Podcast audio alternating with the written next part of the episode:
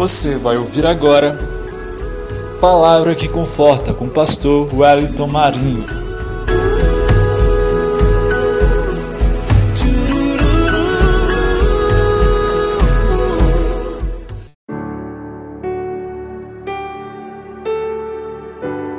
A paz do Senhor Jesus, meus queridos irmãos, eu sou o pastor Wellington Marinho e tenho uma palavra de Deus para a sua vida neste dia.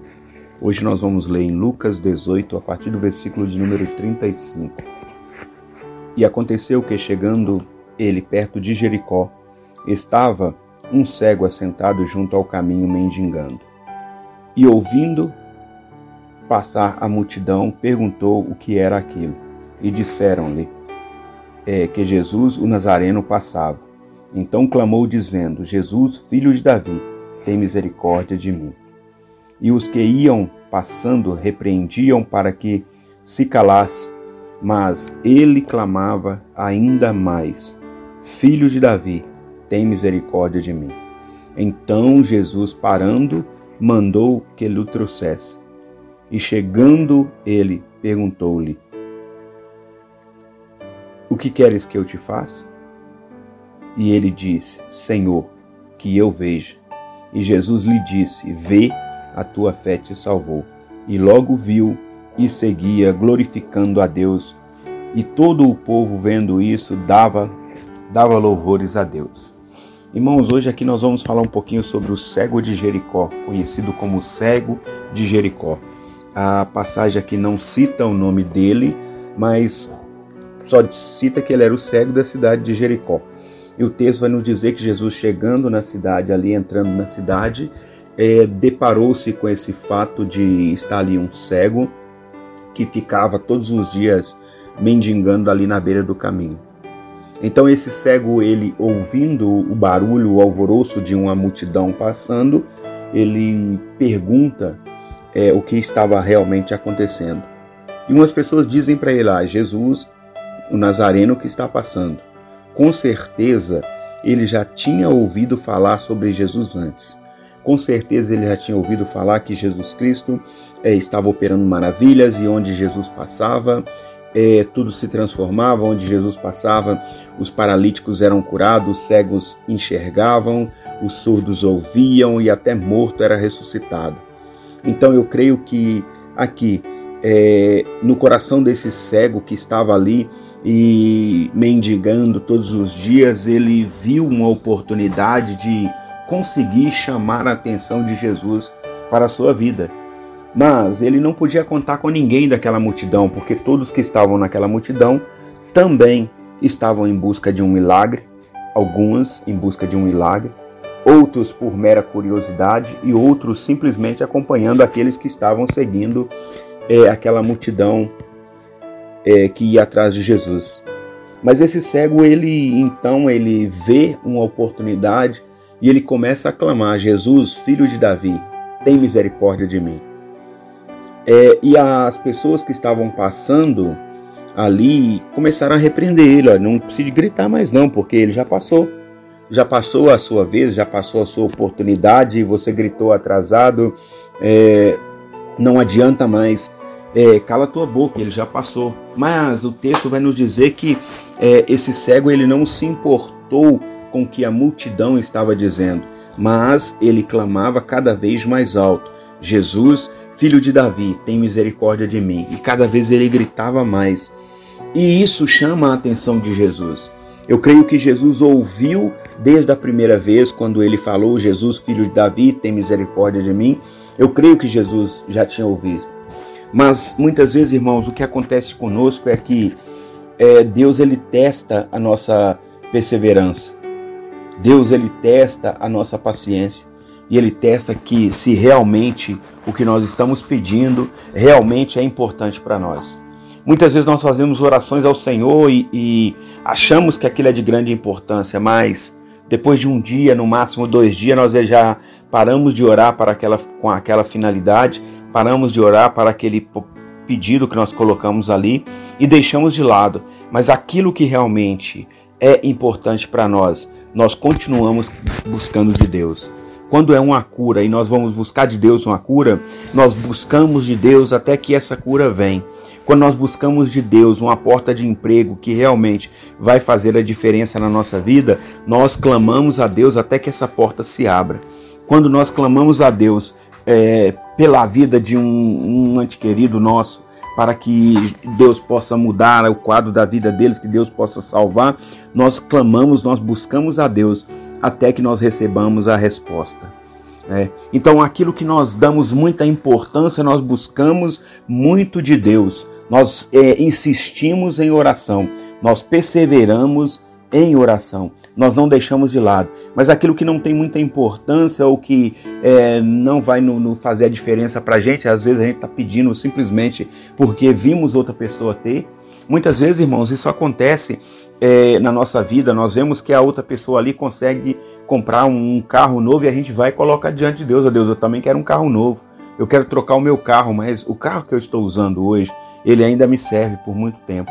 Não é o momento de eu trocar de carro. Não tenho essa necessidade no momento de trocar de carro, mas eu quero. Né? Mas aqui a gente vê que esse cego ele queria realmente é, que Jesus pudesse fazer alguma coisa por ele. Ele queria que Jesus pudesse ouvir a sua voz.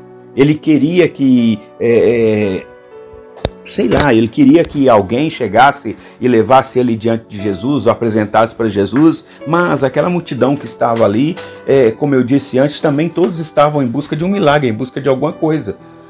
Correto? Então por isso que mandaram ele calar, não, cala a tua boca, já tem muita gente aqui.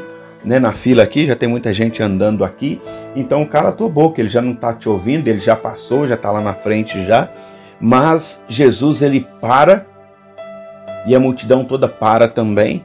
Então Jesus vai e manda chamar o cego. E importante nós vermos aqui, irmãos, que em alguns textos é, que fala sobre esse, esse, essa passagem, vai nos mostrar que esse cego, quando alguém chega perto dele, fala: ó, tem bom ânimo, porque o mestre te chama. É, ele levanta ele tira de si, ele tira de sobre as suas costas a capa que ele usava, né, e deixa de lado para seguir Jesus. Mas por que eu estou falando isso, que ele deixar a sua capa? Porque a capa naquela época tinha um, um significado, porque as pessoas que é, é, tinham é, é autorização para mendigar ou para ficar mendigando como esse homem mendigava, é, davam-lhe a ele uma capa, ou seja, Hoje, nos nossos dias, nós vemos pessoas aí que têm credencial para andar de lotação gratuitamente, né? Como se fosse isso. Então a capa simbolizava que ele tinha é, autorização da, da, ele tinha autorização para fazer aquilo ali, para estar mendigando. Então não podia qualquer um chegar e mendigar se não tivesse autorização. Então ele fala que ali imediatamente ele largou de si a sua capa, aquela autorização que ele tinha para mendigar, e foi até Jesus. Ele poderia chegar com a capa diante de Jesus, né? Mas ele larga a sua capa e ele vai até Jesus. Ele chega até Jesus. E o texto vai nos dizer que ele chegando perto de Jesus, é, Jesus, conhecendo o coração dele, Jesus ainda pergunta para ele: O que você quer que eu te faça? Irmãos, muitas vezes nós falamos assim: Eu não vou orar mais, porque Jesus já sabe tudo que eu quero, tudo que eu preciso. Sim, Jesus sabe, Jesus sabe tudo que você quer, sabe tudo que você precisa, mas ele precisa ouvir a sua voz pedindo. Ele precisa ouvir o seu clamor pedindo ele. Né? E aqui o, o, Jesus ele sabia, ele conhecia o coração daquele cego, que aquele cego queria ver, queria ver a luz do dia, queria ver é, é, as pessoas. Então é, é, é Jesus pergunta para ele: O que queres que eu te faça? E ele vai falar para Jesus: Ô oh, Jesus, eu quero ver, eu quero enxergar. Né? E Jesus imediatamente fala para ele: Pois é, então veja, se você quer ver, então veja, a sua fé te curou. Outra parte muito importante aqui é que a sua fé te curou. Irmãos, não adianta nós pedirmos a Deus se nós não tivermos fé que Ele pode fazer isso. E isso às vezes acontece conosco. Nós pedimos a Deus a cura para alguma, alguma enfermidade que nós estamos passando, mas nós não temos fé o suficiente para acreditar que Deus pode curar essa enfermidade. Então, enquanto nós não tivermos fé o suficiente é, para acreditarmos que Deus pode fazer, o milagre não vai acontecer na nossa vida.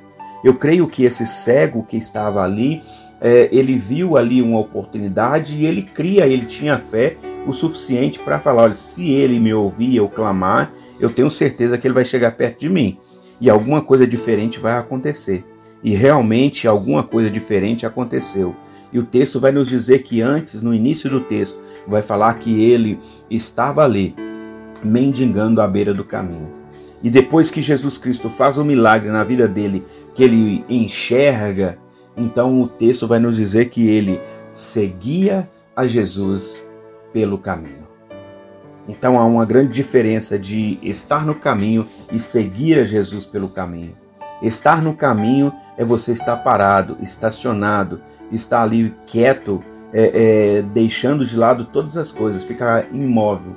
Mas você seguir pelo caminho é você andar, é você seguir os passos de Jesus, é você seguir aquilo que ele ensinou, aquilo que ele mandou fazer, é seguir a vontade dele é, é seguir a Jesus pelo caminho, é seguir a Jesus com coração, crendo que é, Deus tem preparado coisas boas para as nossas vidas. E essa palavra eu deixo para você nesse dia. Que Deus possa abençoar grandemente a sua vida e possa fazer um milagre na sua vida. Da mesma forma que fez o um milagre na vida daquele cego, porque ele creu que o milagre podia acontecer na vida dele. Eu creio que você também pode crer que o milagre pode acontecer na sua vida ainda hoje. Basta você crer que o milagre pode acontecer na sua vida. Eu gostaria de orar por você. Deus querido, Deus amado, neste dia, Pai, queremos colocar, Senhor, essas pessoas diante do Senhor. Cada um, ó Deus, que ouviu essa palavra, ou que vai ouvir posteriormente, ó Pai, que o Senhor possa fazer a diferença na vida deles, Pai. Assim, ó Deus, como o Senhor operou, ó Pai querido, na vida desse cego aqui citado, Pai, o Senhor também possa operar na vida dessas pessoas que estão ouvindo a palavra, Deus. Operar na vida dessas pessoas que creem no Senhor, da mesma forma que esse cego, ó Pai, ele creu que se ele conseguisse chegar diante do Senhor, algo diferente acontecia, Pai. E hoje nós temos a oportunidade de chegarmos perante ao Senhor. Basta, Deus, nós curvarmos é, os nossos joelhos e clamarmos ao Senhor. Nós chegamos diante do Senhor, ó Pai. Continua, Senhor, abençoando grandemente, Pai, para a honra, louvor e glória do Teu santo nome, Deus. E faça, Senhor, uma diferença na vida dessas pessoas. Nesse dia, Pai, eu entrego diante do Senhor e peço ao Senhor que a Tua bênção seja sobre a vida de cada um, hoje e sempre. Amém. Deus em Cristo abençoe a tua vida.